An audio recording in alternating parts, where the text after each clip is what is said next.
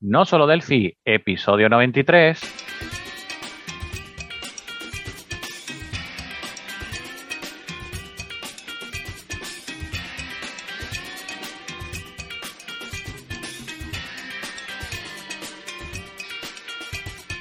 Bienvenidos a nosolodelphi.com, el podcast, el programa donde hablamos entre otras cosas de Delphi. Mi nombre es Johnny Suárez, MVP embarcadero en Colombia. Y si el internet no se ha caído, al otro lado del charco tenemos a Emilio Pérez, también MVP embarcadero en España. Hola Emilio, ¿qué tal estás? Muy buenas, Johnny, ¿qué tal? ¿Cómo estamos? Aquí de nuevo con muchas ganas. A ver, a ver qué tal.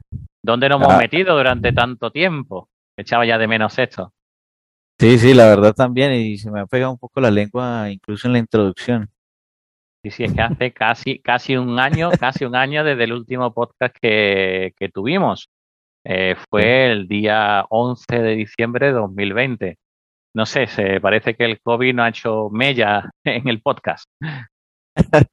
sí, parece, parece que un poco, pero no, pero, pero todo bien, no, no te ha dado, ¿no? No, de, por ahora que yo sepa, que yo sepa, ¿vale? Porque como esto no se sabe tampoco si he tenido o no. Algún refri ahí yo he tenido por ahí, pero en mm, cuanto a COVID, pues no sé si he tenido o no, ¿vale? Podría haber sido asintomático y, no saberlo, ¿no? Y por allá, haga tú, ¿qué, ¿qué, tal? Yo ya he vacunado, mis dos vacunas, no sé si tengo que hacer una tercera o una cuarta, pero por allá, ¿cómo estáis? Eh, por acá, bien, bien. Eh, pues, eh, digamos, en la familia, el, que le dio muy duro, sí, muy, muy fuerte, que casi se nos va, mi hermano. Pero de resto, todos bien.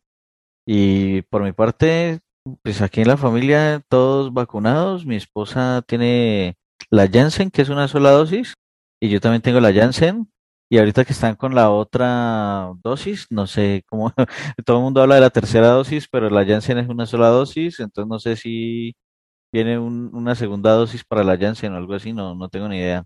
Aquí tenemos la Pfizer, creo que se llama, una alemana, y esa tenía dos dosis, y después están diciendo que hay que poner una tercera. Bueno, pues lo que nos digan, porque tampoco somos los especialistas en esto, y bueno, pues aquí hay que hacer. Y bueno, aquí por lo menos se respira ya muchísima tranquilidad, porque incluso ya están diciendo de salir procesiones de Semana Santa a la calle. Que ah, eso aquí mueve muchísima, muchísima gente eh, por mi zona. Y claro, eso al final es como, no sé si habéis visto los partidos de fútbol con el estadio lleno de gente. Pues eso es lo mismo aquí en la ciudad, ¿no? Entonces, a ver, a ver qué ocurre. A mí me da un poco de, miedo eso, eso, pero, pero bueno, eh, a ver, a ver qué tal. Ya, ya iremos, ya iremos viendo qué va ocurriendo. Pero bueno, por lo menos ya con el tema vacuna puesto y demás, pues lo, veremos. Pero bueno, no estamos aquí por para hablar de esto, sino de, de, algo novedoso, vayamos a llamarlo así, que ha ocurrido en, en los últimos días y es el lanzamiento de... ¿De qué, Johnny? ¿Qué se ha lanzado? Eh, bueno, se lanzó Delphi 11, que tiene como nombre Alejandría o Alexandría, que es como una ciudad de Egipto. Y bueno, se, se lanzó con bastantes, con varias novedades que vamos a ir comentando aquí durante el programa, ¿no? Durante el episodio. Muy bien, pues yo aquí estoy leyendo en el, la landing que, tienen creada, de que hay de nuevo en, en Delphi 11 o en RAT Studio 11, en este caso, si trabajamos con las dos cosas. Y hay una cosa que me llama mucho, mucho la, la atención y es que pone la siguiente frase. Novedades de RAT Studio 11. Dice, docenas de nuevas funciones, cientos de actualizaciones, experiencia de usuario mejorada, productividad mejorada yo la verdad, el que hace el copywriting, yo lo echaba de la empresa. yo lo echaba de la empresa. Yo espero que no, que no se me quejen los de embarcadero, pero el que hace esto, en, serio, eh, decir docenas de nuevas funciones y cientos de actualizaciones cuando estás cambiando de una versión 10 a una 11, eso no lo puedes decir así. Que solo hemos tenido docenas de funciones en un número entero, el que lo vea desde fuera. Ah, y encima cientos de actualizaciones, ¿eso qué son? bugs que te has cargado, que has arreglado, eh, no sé. Ah, desde mi punto de vista, eh, creo que hay que cambiar un poco el copy para lo que queremos demostrar a la gente de fuera es que, bueno, que el software está haciendo cosas muy chulas, que hay muchas mejoras y que ha habido evoluciones, ¿de acuerdo? Entonces, decir cientos de actualizaciones me suena a mí un poco extraña. Es mejor decir cientos de mejoras en el software. Experiencia de usuario, bueno, esto sí está bien dicho, ¿no? Lo que ha dicho, ¿no? Pero meter eso de docenas y cientos ahí metido, ¿qué pasa? ¿Qué habéis hecho durante todo este tiempo, no? Solamente algunas mejoras, o sea, algunas funciones nuevas. O sea, yo creo que, que tienen que darle un, un lavado de cara. Y en otros sistemas, en otros sistemas dicen la mejor versión nunca vista, ¿vale? la mejor versión nunca vista de RAT Studio, la tienes con vosotros, la tenéis con vosotros. Hombre, es que la última tiene que ser la mejor que anteriores, ¿no? Es lo lógico y normal, pero ya te está, te está llenando de energía de buenas vibraciones, ¿de acuerdo? El, el, ponerle numerito de cientos, de docenas, al final, eh, aquí lo que le estás diciendo es que hay pocas nuevas funcionalidades, es decir, la evolución ha sido pequeña y que se han hecho muchas actualizaciones de lo que ya había, ¿vale? Eh, hay que cambiar un poco lo que queremos transmitir, ¿de acuerdo? Sistema robusto, un sistema bueno, un sistema productivo, ¿de acuerdo? Que, bueno, que se queda pillado de vez en cuando. Yo trabajo también con otro entorno y también se queda pillado, o sea que eso es habitual, ¿de acuerdo? Entonces, bueno, simplemente que veáis un poco lo importante que es eh, transmitir las cosas de diferentes cosas, ¿no? Por ejemplo, otro título aquí pone, y de mejorado, productividad mejorada. Bueno, está chulo, sí, está bien. Después dice, utilice RAT en pantallas de 4K más, ¿vale? ya se puede utilizar RAD para que se visualice bien el entorno de desarrollo en los 4K y que no se vea eso de pixelizado y demás, ¿no? La verdad que queda chulo porque lo ponen así con, los, con el zoom 2X, 3X, 4X que te trae el propio Windows y que, y que, bueno, que se vea ya por fin, se vea eso. Lo que no sé es si los desarrollos que hacemos también tienen el high DPI. Sí, sí, sí, se ven también el, high DPI, eh, pero eso, digamos, es una mejora que íbamos a comentar más más adelante, pero sí. Eh, en cuanto al BCL y en cuanto al FMX, sí mejoraron ya ese high DPI. Vale. Eh, Yo estoy leyendo la página, ¿vale? La landing y, y Johnny pues me va un poco ampliando lo que hay, ¿no? Sí, sino que básicamente en la parte ID, pero sí, eh, ya el ID se ve mejor en, eh, en los monitores 4K o más y, y cuando tenemos varios monitores eh, se ajusta. Puedes trabajar en varios monitores y se ajusta el DPI de cada monitor. Si arrastras, por ejemplo, una ventana para una parte y tener la otra parte en otro lado, se ajusta el DPI adecuado. Muy interesante. También pone una cosa que la verdad me choca un poco porque yo no, no suelo trabajar con estilo en VCL pero dice que antes, en tiempo de diseño, no podías ver el estilo que tenías aplicado y que ahora ya sí. Sí, cierto. Y además se ve, se ve rápido, ¿no? Se ve, eh, funciona rápido. Pero pues esto, esto sí sucedía en FMX, pero en USL no. Entonces ahora sí ya sucede en USL también. Ah, y, y además en cada control puedes tener un estilo diferente si quieres. Este control puede tener un estilo diferente al del resto y lo, también lo ves ahí en tiempo de diseño. Muy bien. Se ve muy bien. Bueno, habrá herramientas también para modificar los estilos y todas las cosas, ¿no? Sí, claro, también. Después también dice, estate, esté preparado para Windows 11. Eh, no, todavía no he visto Windows 11 en ningún lado, la verdad. Pero según parece, está ya ahí a la vuelta de la esquina, si no ha salido ya. Dice, con generación MSIX, no sé lo que es MSIX, integrada. Yo, yo sí instalé el, el Windows 11 en una máquina y se ve bastante bonito, pues es, es, digamos, una... Se ve como una actualización de Windows 10 realmente. Sí. Eh, se ve más bonito. En la parte de los de lo de la organización de las ventanas es mucho más eh, chévere. Me gusta cómo se organiza. Si tienes varias ventanas abiertas y puedes organizarlas en, en la, en la pantalla muy, muy fácil. Es, bueno, a ver si no es, a ver si no es un, un Windows Vista, ¿de acuerdo? Que, que, la verdad que no salió muy buena esa versión. Pero bueno, entonces aquí dice el componente web browser para Windows, compatible con el HX de Internet Explorer y el nuevo control WebView 2, que es basado en Edge, en Edge basado en Chromium.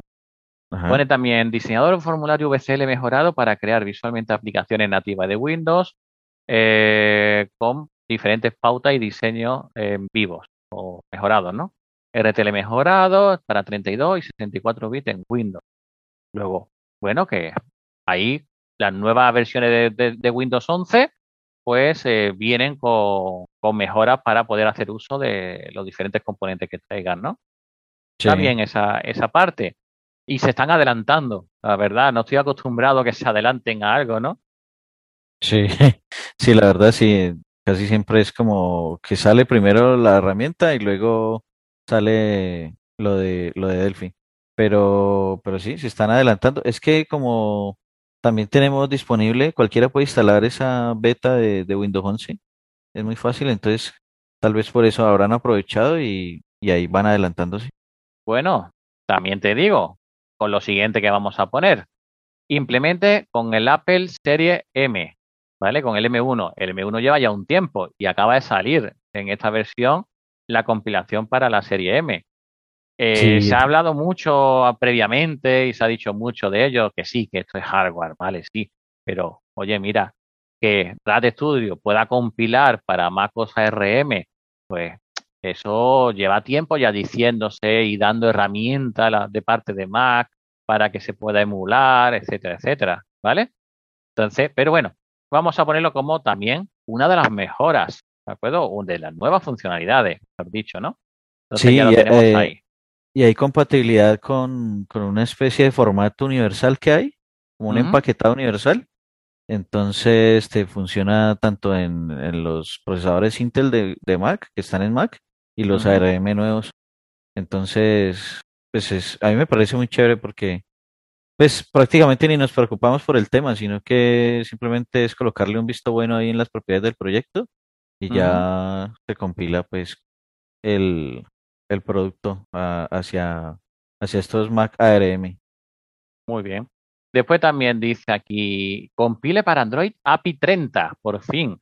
En la versión anterior también dijeron que compilaba para API 30, pero después la realidad nos encontramos que era API 29 y para que fuera con la API 30 teníamos que tocar algunas cosas que hacía que ciertos detalles de tu aplicación pues no funcionaran como debiera eh, eran cosas bastante dif, eh, difícil que utilizáramos, como temas de la facturación dentro de la aplicación o cosas extrañas, ¿no? O, bueno, extrañas, poco, poco utilizada normalmente, ¿no?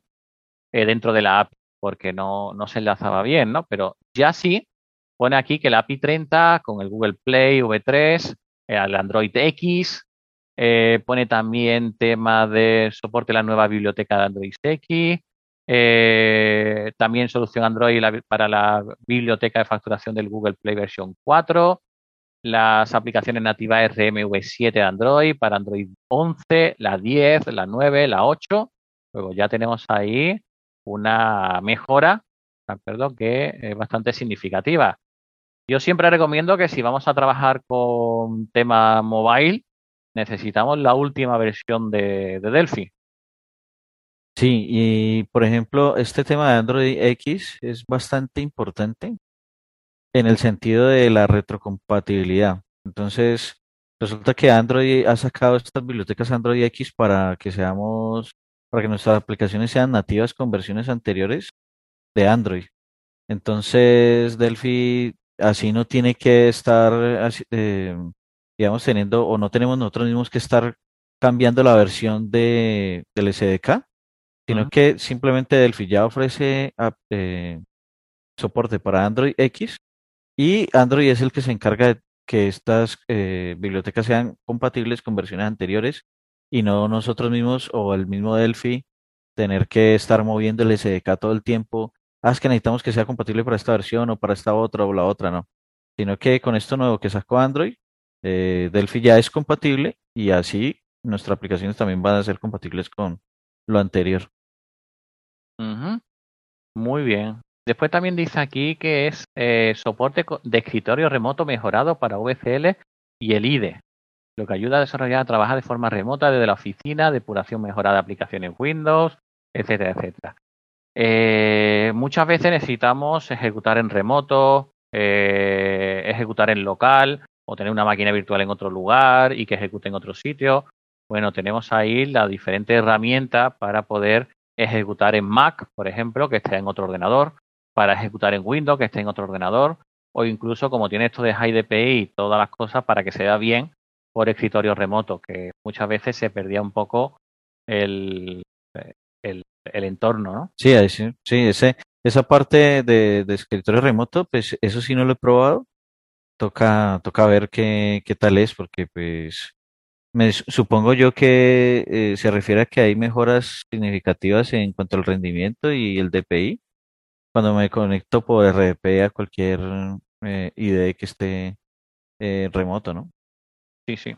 Entonces, por resumir, nos dice aquí que hay de nuevo en el IDE, por ejemplo, y dice, eh, pone aquí nuevas funciones para ayudarte a conseguir más, ¿no?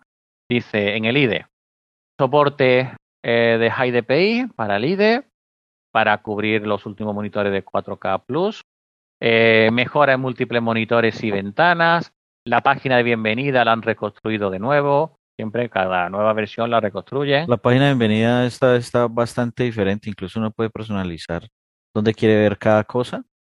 Eh, si lo quiere expandido o no, un panel, eh, pues uno es, es, muy personalizable esta vez. Después también hay una mejora en el soporte remoto de escritorio remoto, que eso habrá que ver qué, qué significa realmente, porque bueno, sí. me, me, llama un poco la atención. Después temas sobre FireMonkey, pues guía de estilos, para en tiempo de diseño de FreeMonkey, es decir, te dan unos prototipados para poder hacer mm, de manera más estándares pues los estilos, que si le doy aquí, si le doy allá, bueno, pues la verdad que en el tema IDE pues tiene bastantes cositas.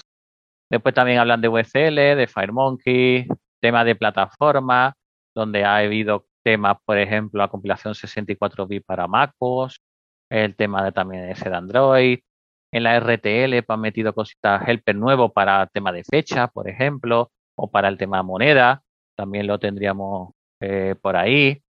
Tema del SP también lo han mejorado para que sea un poco más, rápido e incluso lo han compartido para que desde un Visual Studio Code lo puedan utilizar también. Y el tema de FireDAP, pues lo mismo, también lo han mejorado para tener conexiones por, por HTTPS, para mejorar el, el tema de, de, todo esto de, de y demás.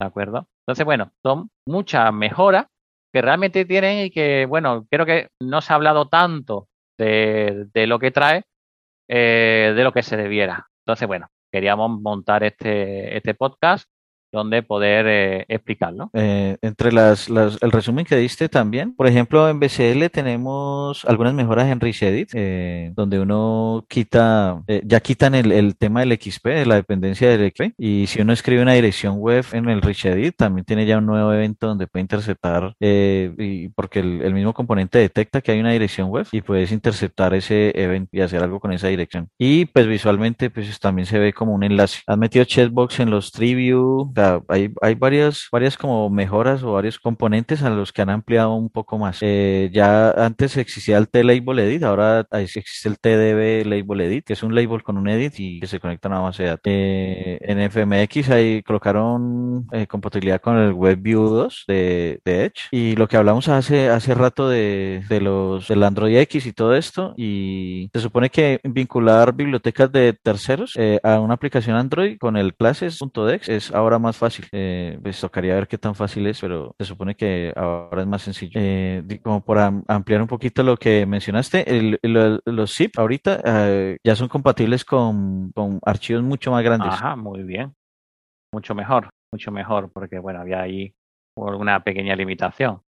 Ajá. Y bueno, Johnny, hay muchísima mejora, pero bueno, queríamos solamente hacer un episodio de, como de aterrizaje Primero, por felicitar a Embarcadero por sacar nuevas versiones y por quitar ya el número 10, porque ya no sabía si era 10, 10, 1, 10, 2, 10, 3, 10, 4, 10, 5, 10, 6, ¿no? ya no sabía ni en qué mundo vivíamos, ¿no?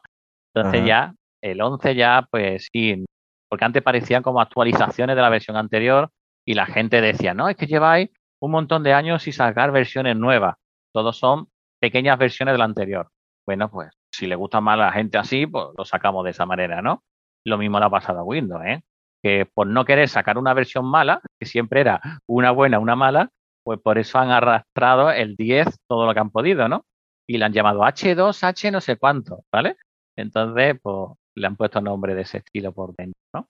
Entonces, bueno, está eh, agradecer a todos por, por habernos eh, escuchado y bueno, pues dar las gracias por aquellas personas que han estado ahí diciéndonos, venga, ¿por cuándo lo vais a hacer? ¿Cuándo lo vais a hacer? ¿Cuándo vais a hacer otro? ¿no? Pues muchísimas gracias a todos por, por estar ahí. Sí, listo, vale, muchas gracias por, por estar ahí. Y bueno, no sé, pues ya nos despedimos. Eh, recuerden escucharnos por ahí por Spotify, eh, por YouTube, eh, por Google Podcast y por la misma página, ¿no? Muy bien, pues nos vemos en el próximo episodio.